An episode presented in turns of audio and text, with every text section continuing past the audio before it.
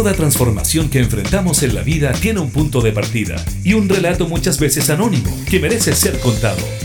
Te queremos invitar a formar parte de Vanguardias, historias de hoy que cambiarán el mañana. Junto al periodista José Ignacio Cuadra, en Radio Cámara de Diputados de Chile.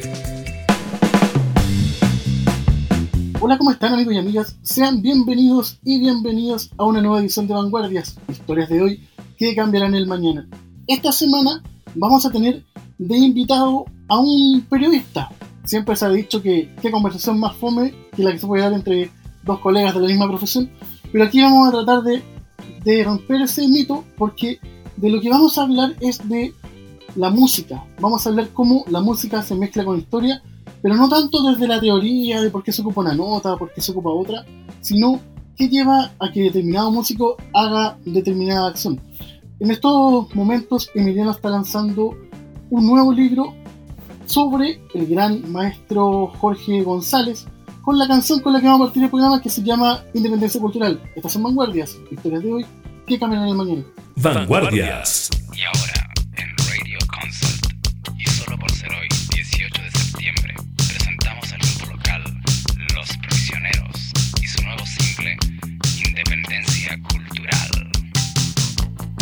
momento ha llegado de hacernos a un lado. Jugando juegos de otros nunca vamos a campeonar. Tú y yo tenemos buen gusto, nada nos puede dar susto. Lo de afuera afuera ocupemos nuestro país. Influencias, sugerencias, llévense su decadencia. Advertencia, vamos a declarar.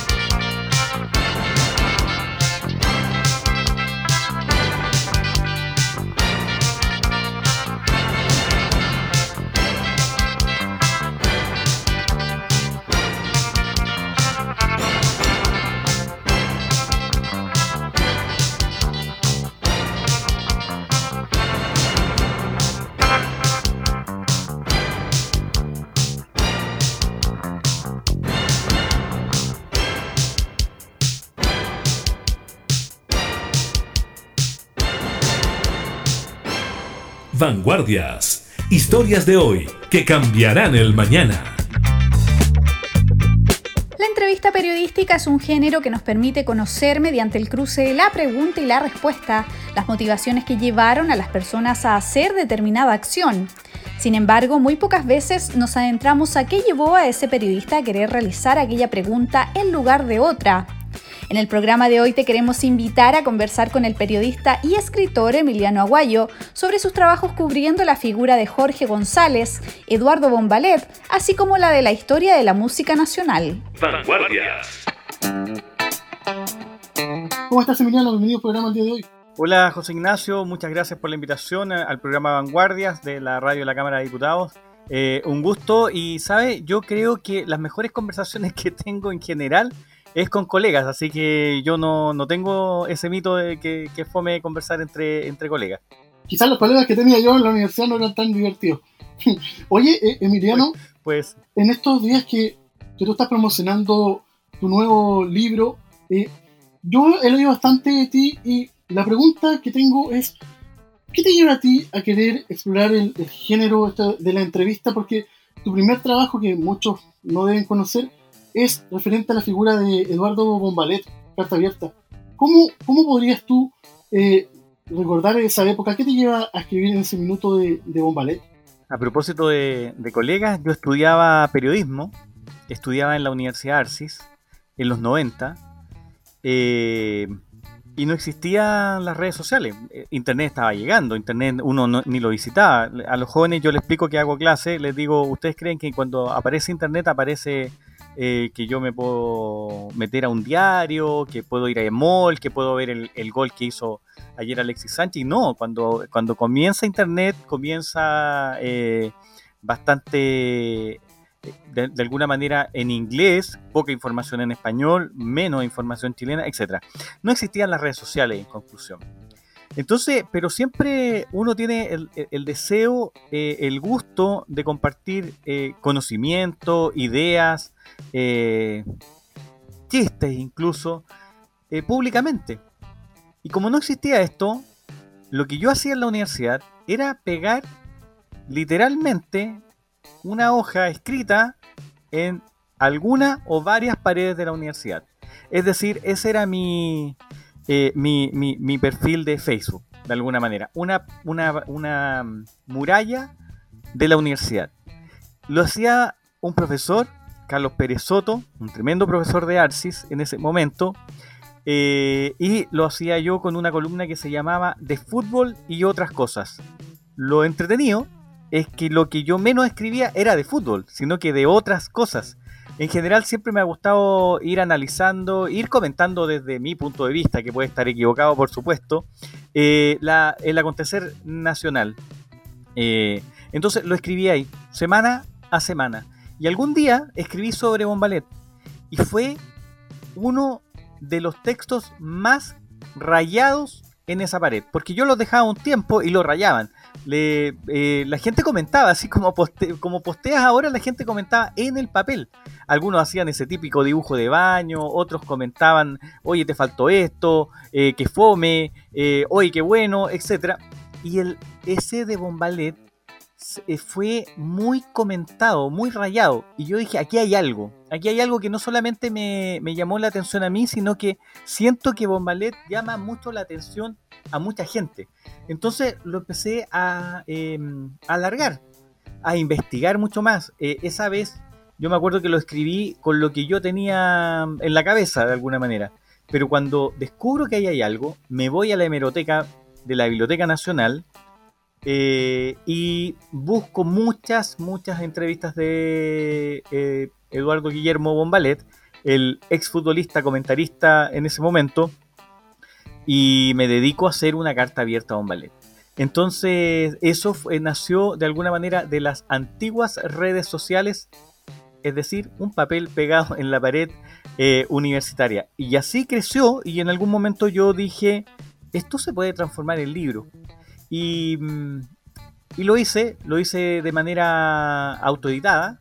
Un estudiante universitario tiene poca posibilidad o tenía pocas posibilidades de llamar la atención a una editorial. Hoy día hay muchas más editoriales independientes, en ese tiempo habían solamente editoriales grandes, entonces un alumno de una universidad para llegar a una editorial grande era difícil, lo autoedité. Hoy día hay muchas más opciones, ah, hoy día autoeditar eh, es parte de, del, del, paisaje, antes era una apuesta total. Así que ese es un poco el contexto de, carta abierta a un. Fíjate que, y, con esto eh, eh, cierro, José Ignacio, fíjate que hay cuatro libros sobre Bombalet. Tres de ellos aparecen luego de la muerte del exfutbolista. El único que aparece, por supuesto, eh, cuando él está vivo y que lee y que comenta públicamente Bombalet en algún momento en la radio esos días, fue Carta Abierta Bombalet. Así que mm, de alguna manera fue descubrir un tema que muchos después, años después, se dan cuenta que daba para un libro. Por, lo, por, eso te digo que hoy día hay cuatro, incluyendo Carta Abierta Bombalet. Claro, de hecho, Marco Sotomayor, quien era como el espadachín, el Sancho de, Eduardo Guillermo, ¿vale? siempre ha dicho que a él le gustó mucho el libro. Yo creo que es igual, un poco a ti fue marcando un poco tu, camino, ¿no? Porque siempre se, se, ha hablado de que el periodismo tiene dos veredas. Yo me acuerdo de un profesor brutal que me decía que la gracia del periodismo era que la pregunta tenía que incomodar. Esa era una escuela y la otra que había era que la mejor pregunta, que la que me escribo yo, es la que no se hace. En el fondo, tú con ese trabajo fuiste descubriendo que no era necesario incomodar para ir descubriendo, ¿no? Eh, sí, ahora, eh, claro, eh, Marcos Sotomayor ha dicho eso y es, un buen testigo, un tipo también bastante serio, Marcos Sotomayor, que, que incluso participa en, em, en, el lanzamiento de esos días eh, del libro. Sí, yo creo que yo le agregaría a la pregunta que tiene que ser informada. A mí me, pasa, y entre colegas esto lo podemos conversar, a lo mejor eh, eh, espero que la gente que está escuchando tu programa le interese también. Eh, de repente, entre colegas yo siempre critico un poco al, colega que, que, pregunta, oye, ¿y, qué, y de qué se trata tu nuevo disco? Ah, ¿y, y, en qué te inspiraste para hacer las canciones? No, yo generalmente lo que trato de hacer es decir, oye, yo siento que tu disco se trata de esto, de esto, otro. ¿Estás tú de acuerdo? Es decir, yo ya me escuché completo el disco, me leí completo las, letras, vi con qué músicos tocó. En general yo siento que esa es la verdadera entrevista, porque si no, lo otro es un cuestionario que, entre comillas, podría ser cualquiera y, yo creo que eso ha sido... Eh, este mal del periodismo moderno que de repente ha perdido esa cosa investigativa y que de repente también eh, se salva con el googleo rápido. Y, antes teníamos que ir a la hemeroteca, antes teníamos que leernos el libro para, para, para, para entrevistar, teníamos que escucharnos el disco. Y a mí, por ejemplo, eh, por ejemplo, tú mismo ahora me estás haciendo una entrevista y me estás preguntando de algo que pasó en el 99, es decir, hiciste la pega. Pero generalmente a mí me, entrevistan también a propósito del, libro y yo de repente mm, eh, me siento un poco como eh, complicado porque digo, oye, me están preguntando qué otros libros tengo. O sea, este periodista o, este estudiante de periodismo me entrevista mucho estudiante de periodismo para, su, para sus tareas, para sus tesis, y digo, ni siquiera googleó al, entrevistado. Entonces, em, claro, eh, creo que esa es la eh, eh, de, ahí nacen las mejores preguntas. Y, sí, yo creo que ahí en ese libro yo lo, yo lo he, leído en el tiempo, ya hace tiempo que no lo, no lo tomo, pero, pero algún momento lo tomé y lo releí después de muchos años, porque recordemos, es 99, o sea, hay gente que está en la universidad que nació esos días. Hoy, ¿Y sabes qué? No me arrepiento de nada de lo que dice allí y sigo suscribiendo lo mismo.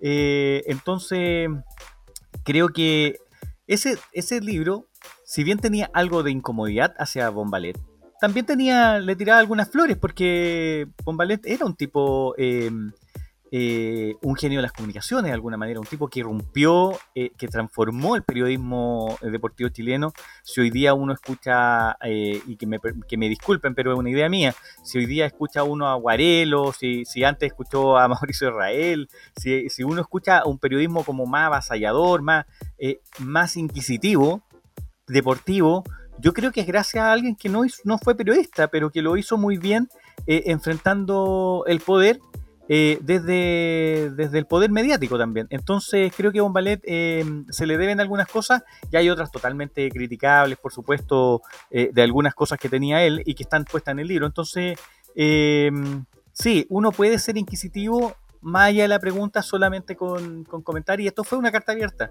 y fue una carta que Bombalet afortunadamente leyó. Estamos conversando con Emiliano Guayo, editor del nuevo libro de Jorge González, Independencia Cultural. Vamos con la canción clásica que ponía Eduardo Bombalet en sus programas Tejedores de Ilusiones de la Ley. Así que en Vanguardias, historias de hoy, ¿qué cambiarán el mañana? Vanguardias.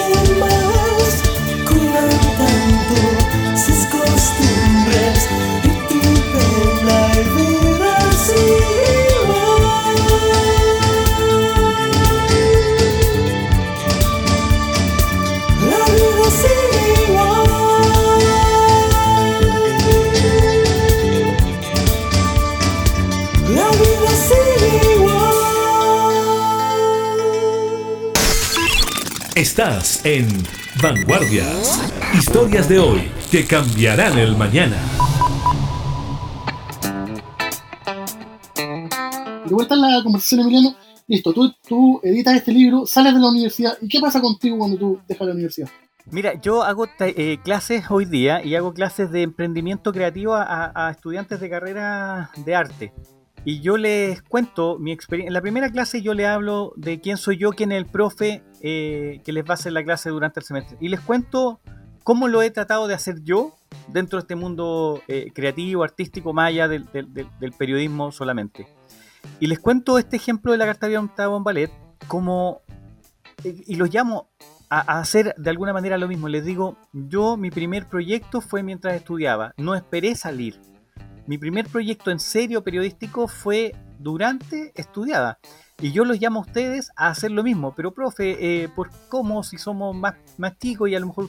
Pero les digo, ustedes tienen 20 ventajas que yo no tuve. Por ejemplo, nosotros en los 90 era una, era una ciudad offline. Es decir, yo tenía que salir de la universidad, hacer mi práctica, empezar a trabajar para recién, si es que, destacar.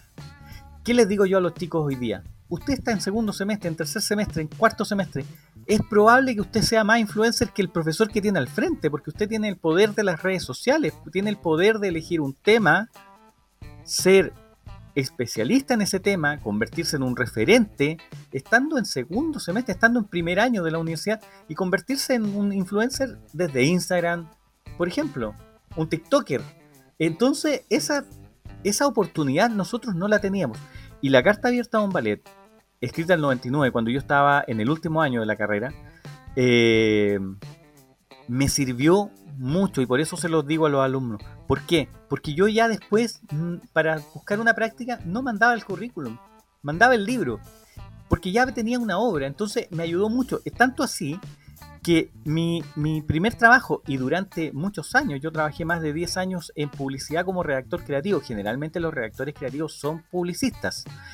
Yo era periodista, y trabajé eh, por muchos años como redactor creativo gracias a ese libro, porque a un director creativo le gustó el libro eh, y terminé trabajando en esa agencia de publicidad como redactor creativo. Entonces, eh, me sirvió bastante, me sirvió bastante para integrarme al mundo laboral y conocer un área que a mí me encantó y que aprendí mucho, que fue la publicidad. Así que eh, si, de algo sirve, llama a todos los que están escuchando tu programa, José Ignacio, a que, y si son estudiantes, y si, no son estudiantes también, a crear la obra de su vida ahora, no esperar, no, no, no, no esperar madurar la idea, no esperar ser, ser un poco mejor en lo que ahora. Después se puede ir mejorando con otras obras, pero háganla. Eh, es un buen intento, es un buen em, aprendizaje de cuánto también puede dar uno, no solamente en el área del periodismo, en todas. Sí, es interesante eso porque finalmente uno siempre queda esperando las mejores condiciones y las mejores condiciones quizás nunca llegan. Avanzando en tu vida, Emiliano, luego llegamos a 2005 donde para el gran público tú eres conocido por el, por el libro Maldito Sudaca, pero que también tiene una particularidad porque tú en paralelo liberas quizás tu material de apoyo, material de trabajo, que es el, el libro eh, Mi Destino, que son básicamente la recopilación de entrevistas que fuiste haciendo en esa, en esa época. Todavía me acuerdo metiéndome a pánico.cl a descargar las entrevistas que eran miles, muchas. En ese sentido, eh, ¿fuiste visionario, crees tú, al, ir entregando material gratis para que la gente fuera por el tuyo, que era como más de pago?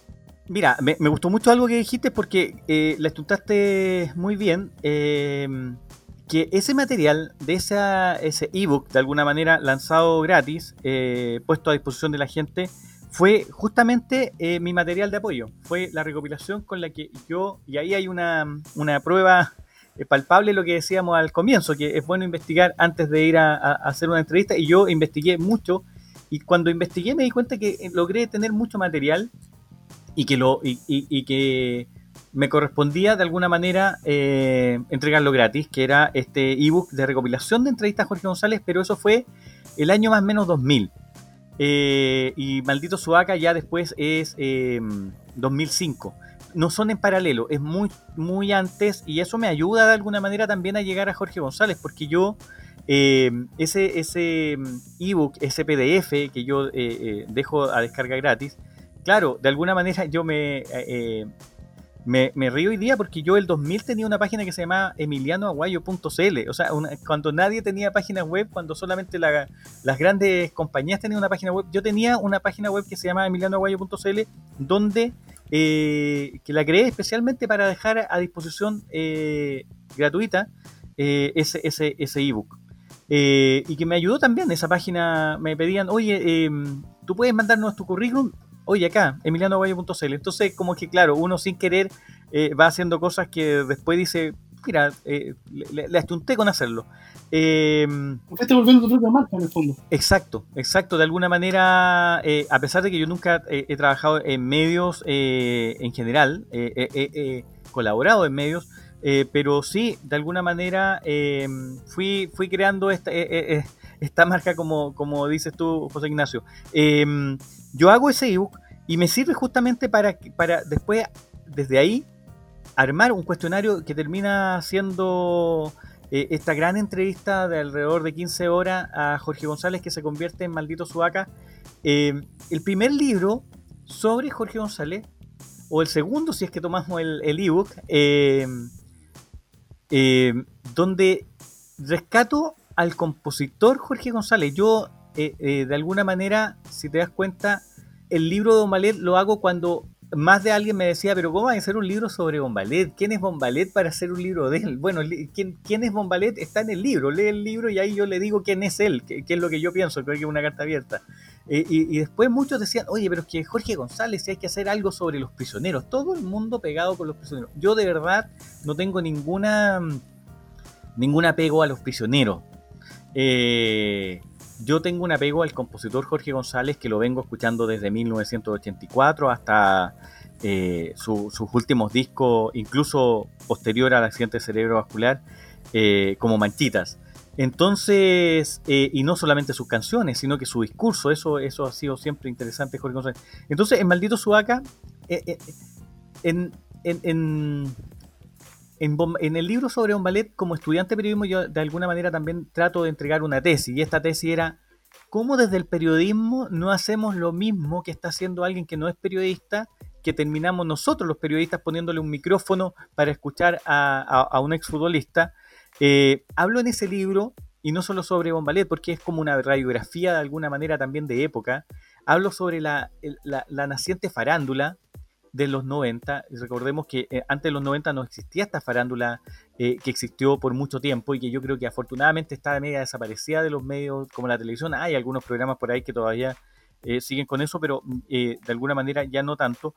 Recordemos que antes de los 90 no existía farándula, existía gente de televisión, pero siempre había gente, la gente de televisión o eran humoristas o eran cantantes o hacían algo. Después en los 90 descubrimos a alguien gente que no hacía nada, pero que estaba en la tele, uno no sabe por qué. Eso, a eso le, le llamo. Y ahí entonces, eh, eh, eh, para terminar, de alguna manera hablo de, esta, de naciente farándula aprovechando el libro de ballet.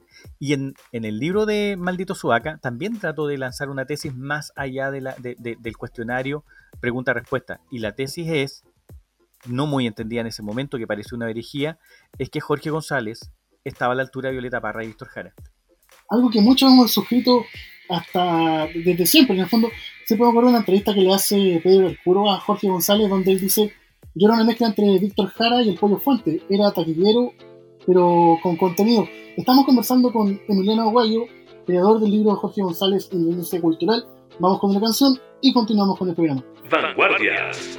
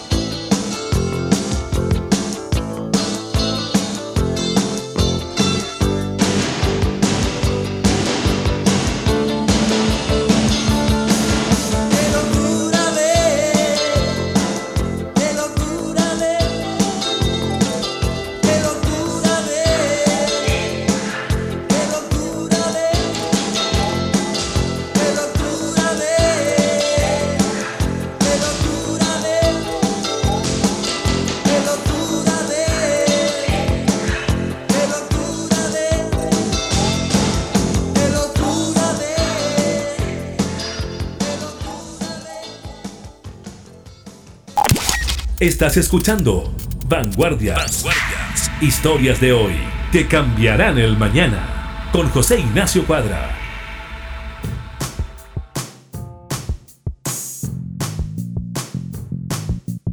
De vuelta a la conversación de Emiliano, pero ahí también pasa un fenómeno bien interesante que es la tesis que te decía yo de la, de la incomodidad versus el descubrir por, por conocer, porque en esa época ya llevaba varios años en el mercado el libro de, de Freddy Stock, Corazones Rojos, que más que una historiografía del grupo era como ver por qué se había peleado eh, Jorge González con Claudio Narea, y en el fondo tu postura era, por primera vez, algo que no pasaba mucho en Chile, conocer qué pensaba él, qué pensaba el artista de la música, ¿no? En el fondo es igual, es, distinto y distanciarse un poco de lo que estábamos viviendo de, de la chimbuchina que planteaba la farándula, ¿no? Sí, mira, los prisioneros lamentablemente a partir de, esta primera ruptura que hay eh, eh, en los 90, se convierten luego, eh, por eso digo lamentablemente, en parte la farándula, en parte la chimuchina, como bien dices tú. Eh, creo que le hizo muy mal mucha mucha prensa, especialmente vinculada al guitarrista de la banda, y, que, y, que, y que ayudó de alguna manera a los medios que querían hablar de Jorge González, a que querían hablar mal de Jorge González, como que cada vez que los medios querían hablar mal de Jorge González, eh, llamaban al ex guitarrista de la banda y este no tenía ningún problema en, en- decir cosas como se vendió, los prisioneros son una farsa, eh, eh, es un tirano, es un dictador. Lamentablemente eso yo creo que devaluó bastante la marca Los Prisioneros. Eh, por eso afortunadamente yo nunca he tenido eh, una vinculación con la banda, sino que con el compositor. Entonces yo lo digo desde afuera, no es algo que a mí me, haya, haya dicho, pucha, se acabó la banda que yo más quería. No, eh, si se acababa la banda había que escuchar Gonzalo Martínez, había que escuchar El futuro se fue. a mí me da exactamente lo mismo. Lo, lo que me interesaba y lo que me sigue interesando es que Jorge González esté activo y si no puede estar activo musicalmente, esté activo socialmente, políticamente, como lo ha estado siempre.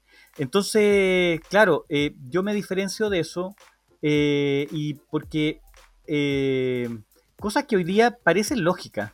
Después, y a lo mejor vamos a conversarlo después si es que nos da el tiempo, las voces de los 80 aparece después de Maldito Sudaca. Las voces de los 80 yo hablo también del fenómeno pop rock chileno de los 80.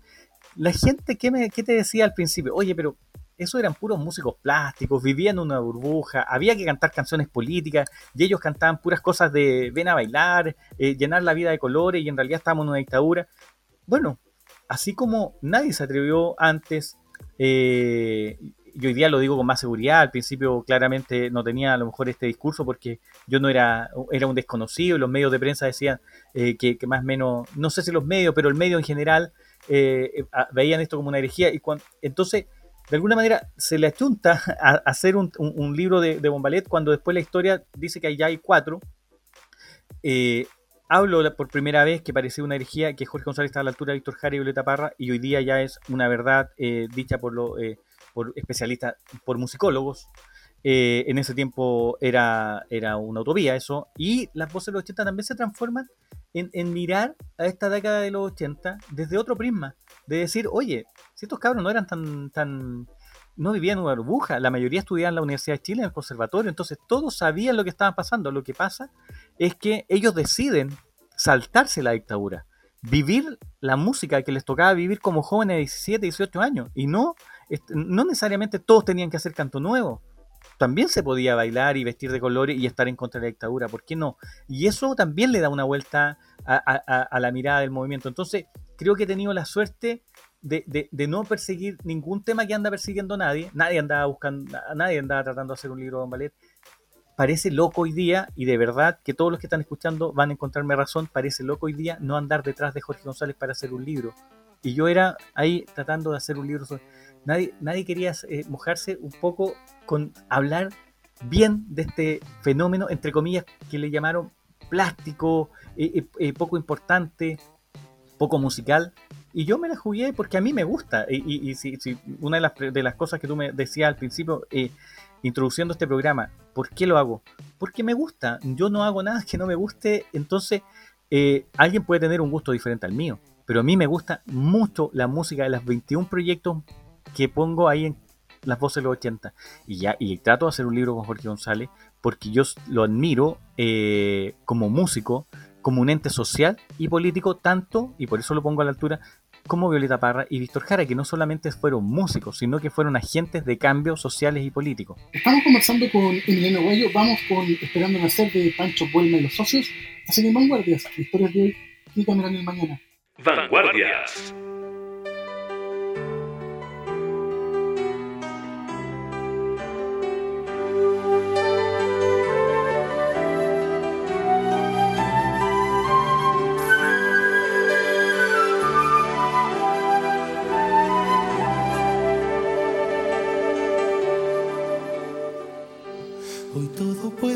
Sentir, puedo reír, no sé ni pensar ni hablar, mas soy feliz, no tengo frío ni calor, todo va bien y creciendo estoy, no tengo hambre ni preocupación. Y siento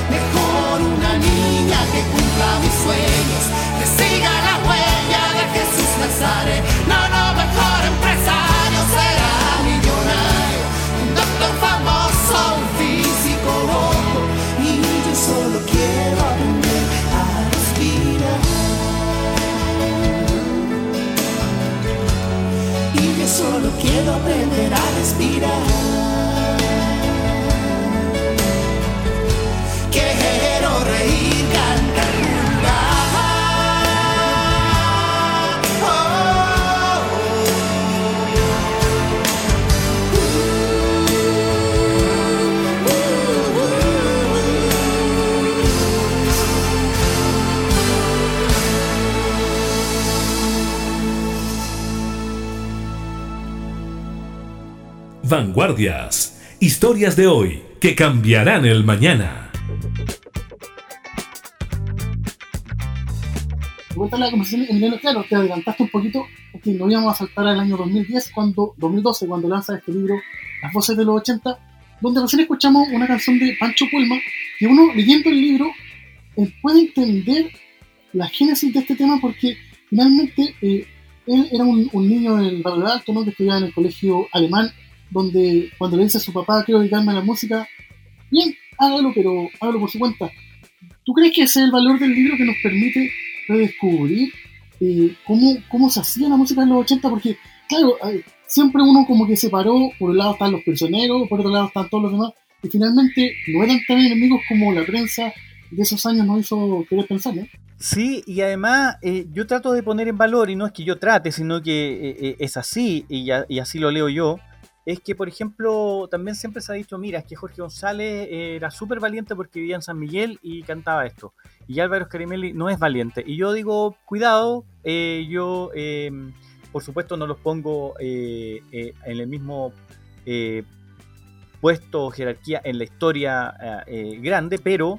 eh, para mí Álvaro Scaramelli también es un es un valiente porque y, y Pancho Puelma y, y lo, eh, ¿por, qué? porque tú como decía vienen del barrio alto de alguna manera de, de- de- de familias más acomodadas pero cuando tú vienes de esa familia también te enfrentas a que quieres ser músico en un país sin escena musical o sea hoy día ser músico o, por ejemplo tú no sé vas un joven que quiere ser músico va con su papá al- al- al líder y y lo trata de convencer ahí, y a lo mejor lo convence y el cabro sale con una guitarra desde el supermercado, porque el papá la pagó con, porque está la guitarra en el supermercado. Y en ese tiempo no había ni dónde, ni dónde comprar guitarras, ni dónde comp- comprar discos, etcétera No había escena musical, no había productores musicales de rock, no había estudios preparados para, para hacer rock, porque eso había parado eh, por mucho tiempo después en, en dictadura, y no solo en dictadura, ya recordemos que ya eh, de alguna manera cuando uno habla de- del rock eh, llega como hasta la unidad popular y como que ahí empieza la, nueva canción chilena y como que uno olvida un poco el rock. Después viene la dictadura y recién aparece como en 1984 algunas bandas que tocan algo parecido al rock en español. Entonces, por mucho tiempo aquí se, se- se estuvo grabando a folcloristas, a baladistas y música infantil eh, en los estudios. Entonces no había una escena musical. Entonces, cuando tú decides ser músico del, bar, de- de- de- de- del barrio alto, te enfrentas a la misma, eh, de alguna manera, incertidumbre que va a pasar contigo en el futuro que el que, el, que, el, que el que el que lo hace desde San Miguel. Sin contar, por supuesto que tiene otro, otro, otro, otros problemas, no tiene contactos, etcétera Y el de Barrio Alto también, pero ¿qué contactos? Si no había muchos contactos, no había una escena musical, como digo. Entonces, hay una valentía de estos jóvenes de atreverse y apostar muy jóvenes a ser músicos. Eh, entonces, creo que es, el, el libro Las Voces del 80 también pone en valor, como, como decías tú, o releva este sacrificio, este, este apostar, este tirarse a una piscina sin agua de toda la generación de los 80. Hoy día, de alguna manera, si a ti te va mal en algo, te puedes cambiar. Es más, muchos, muchos músicos actuales se han ido dedicando a los 30 años, 35 años, después de dejar, eh, no sé, Fernando Milagros, por ejemplo, un tipo que trabajó en teatro, en, en, etcétera, de repente dice, oye, me, voy a dedicar a la música. Un tipo ya mayor. Estos cabros a los 17 años ya estaban tratando de sacar su primer disco en un país que no estaba lanzando discos de rock. Entonces, eh, eso creo que la voz de los 80 lo, refleja eh, muy bien. cuentas mucha historia de pasillos universitarios. Eh, solamente para los que están escuchando, en el Conservatorio de la Universidad de Chile el año 1983 era compañero del mismo curso de Jorge González en licenciatura en música, Carlos Fonseca, que luego va a ser su manager de, de Los Prisioneros y de muchas otras bandas, Igor Rodríguez, el vocalista de Aparato Raro, Robert Rodríguez, que luego va a ser también vocalista de Banda 69, y Daniel Puente, que también va a ser integrante de los Pinochet Boys. Imagínense, un curso solo un curso del Conservatorio de, Música de la Universidad de Chile tiene a cinco personas que luego van a ser muy conocidas dentro del mundo musical. Si, uno no encontraba una historia potente ahí, era porque o no la había investigado o porque, eh, no sé, eh, yo al menos lo encontré que eso era para hacer un documental, una película, y, y podemos seguir hablando, que en otros cursos está eh, María José Levín, estaba Pablo Ugarte, estaba eh, Andrés Bove, estaba Luciano Roja, estaba Carlos Chung, estaba Juan Ricardo Bailer. Era como el aula, el aula del rock. Sí, eh, y después te, te va a Valdivia y están los aterrizajes forzosos, te va a Concepción y está eh, Joey Alvarado de Emociones Clandestinas, te va a Viña y justamente ahí está estudiando eh, en el Conservatorio de Música Pancho Puelma. Entonces, claro, eh, ese libro pudo llamarse Mechones Rockeros. Termina llamándose Las Voces del 80, pero era como, son mechones haciendo música. Y de hecho, ellos, si los vemos desde la perspectiva, ellos fueron los primeros pingüinos porque fueron los que levantaron nuevamente la bandera de la, de la creatividad. Por ejemplo, el fenómeno de UPA. Eh, por años se dijo que UPA significaba Augusto Pinochet Ugarte al revés. Pero, como escuchamos en otra canción, está, te manejan con un sueldo.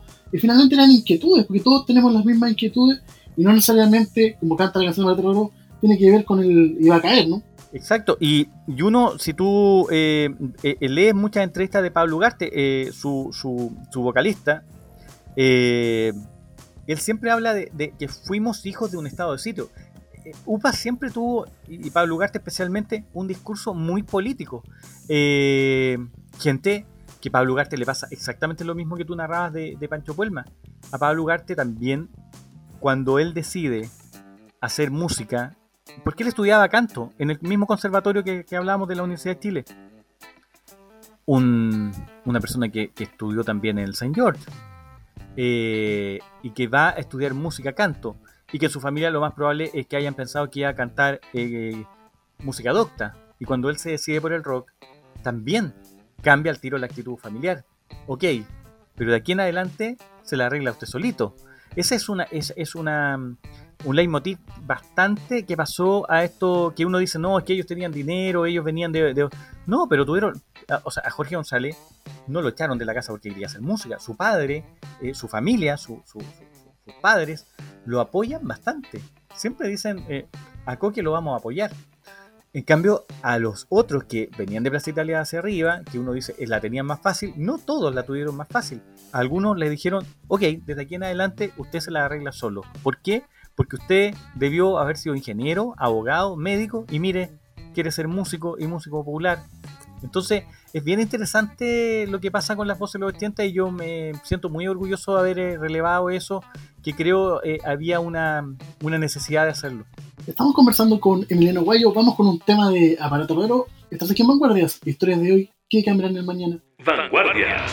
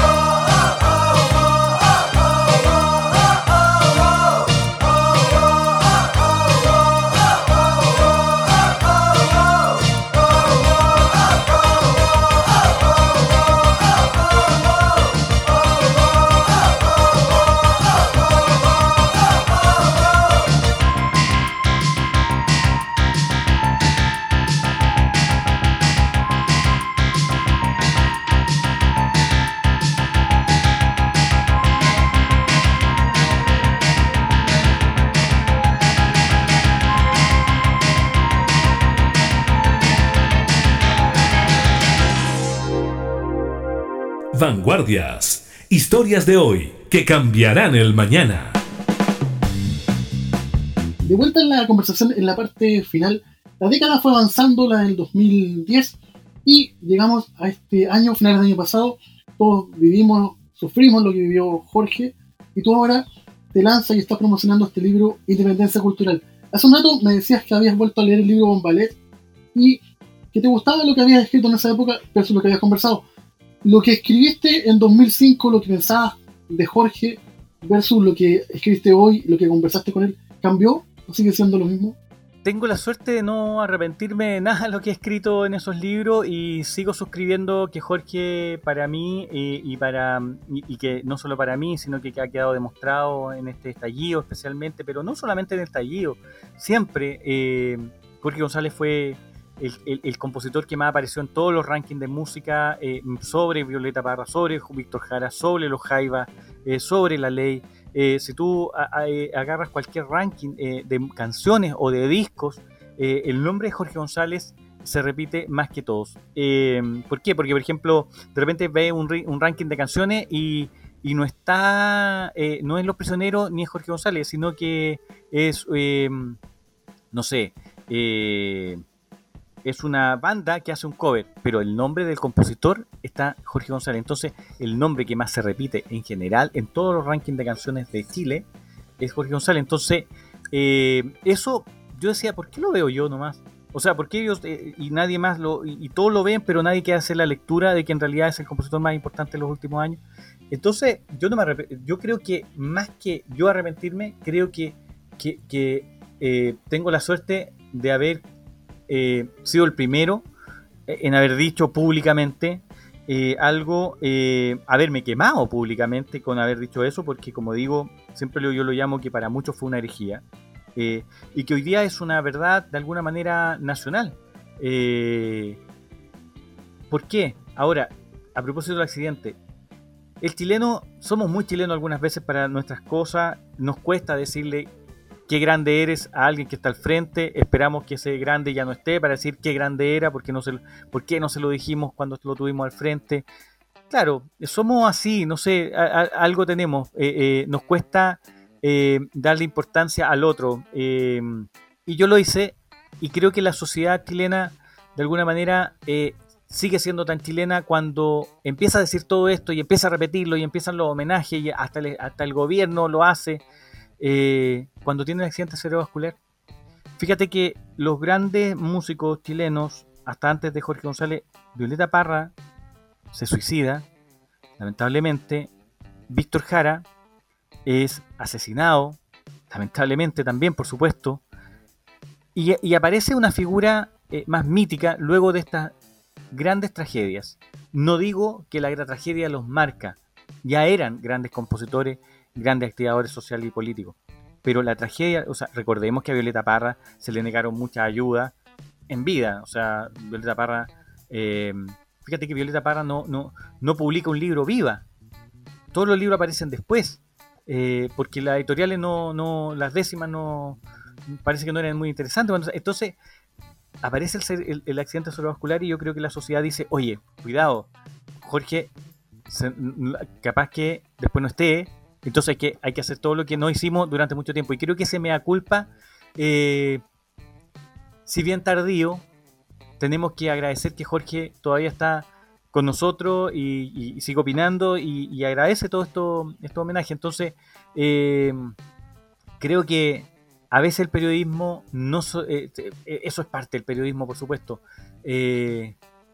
No solamente ser inquisitivo, ser cuestionadores, sino que también apostar por algunas cosas y, en positivo. Es decir, esta persona es grande y hay que eh, y, y es por este análisis, es por esta investigación que hice, no es por una cosa de la guata solamente, es una hay, un- hay una investigación periodística detrás. Claro, todas las teorías se sustentan y todas las tesis hay que irlas manteniendo. También tiene que ver con, con la escuela, yo insisto. eh, no sé, por el gran poeta periodista cubano José Martí, él hablaba de que el periodismo era un arte que tenía que, además de decir, tenía que hacer sentir. Y nosotros, como sociedad, estamos demasiado metidos con el dilema de la objetividad. Una cosa de ver la última elección en Estados Unidos, donde los medios dicen abiertamente soy republicano, soy demócrata, y no pasa nada. Y acá como que hay miedo a, tener una, una postura. Y a mí, por lo de Jorge, me, me pasa otra cosa, como diferente un poco a lo tuyo. Yo creo que los reconocimientos del Estado vinieron porque pensaron que el hombre ya no iba a molestar. Es como cuando un equipo de fútbol gana, pero nunca es campeón, todo el mundo le felicita, pero cuando ya es campeón, nadie lo quiere. Yo creo que con Jorge pensaron que el tipo no hablaba nunca más y nunca se imaginaron que hoy día iba a seguir hablando y quizás más fuerte que, ayer.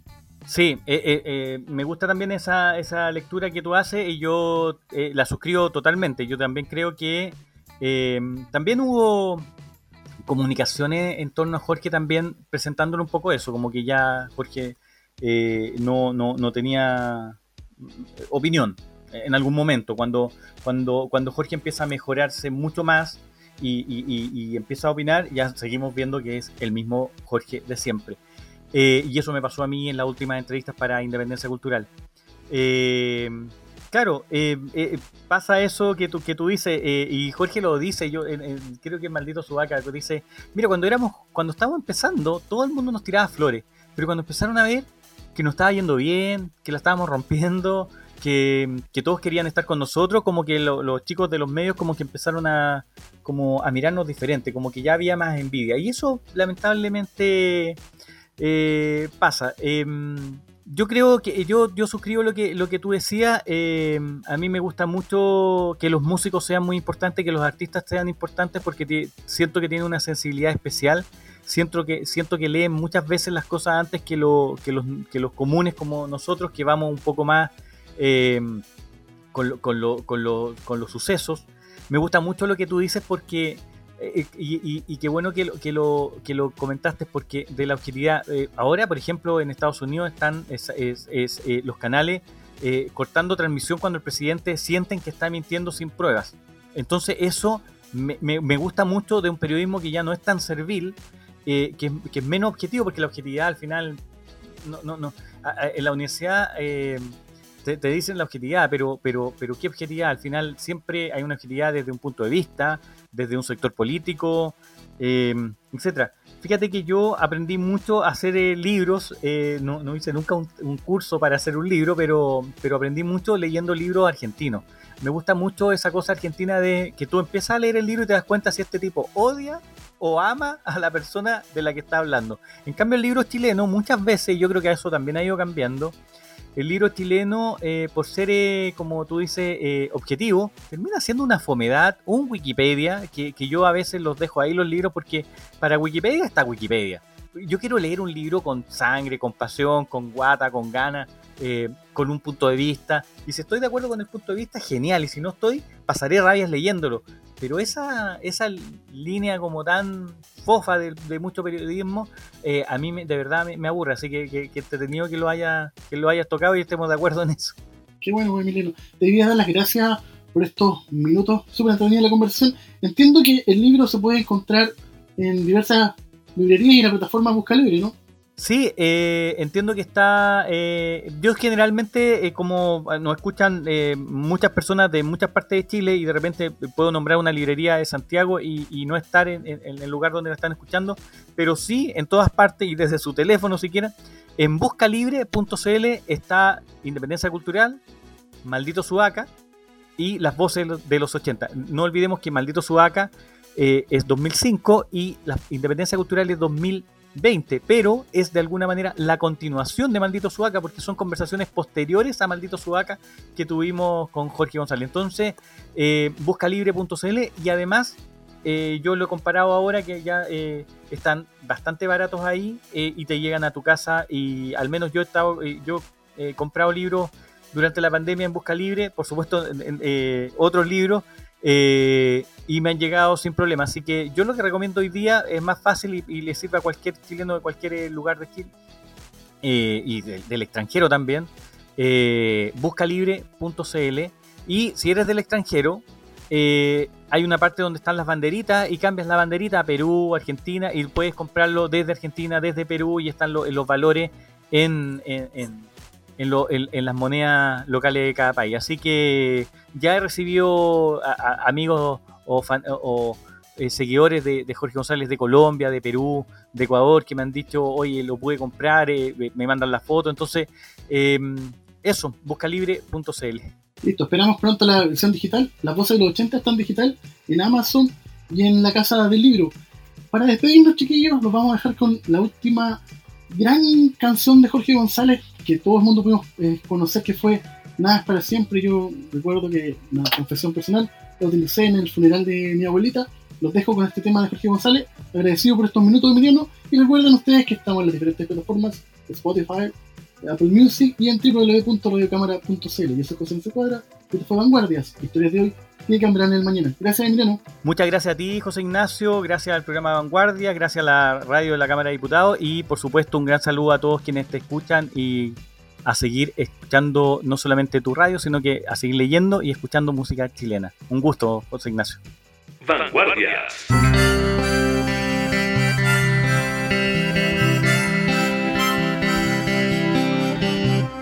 Tengo ya cómo explicarte nada, si es evidente que no escuchas mi voz.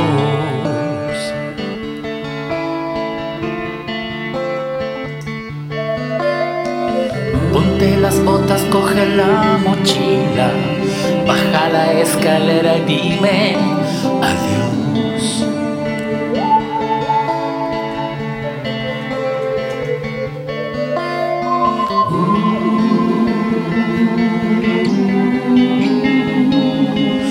Es para siempre.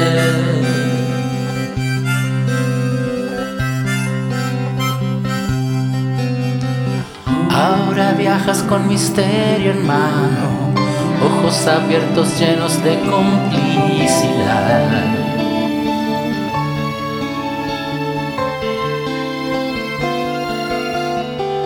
Vas a abrazar a un bello ser humano días para siempre enamorar.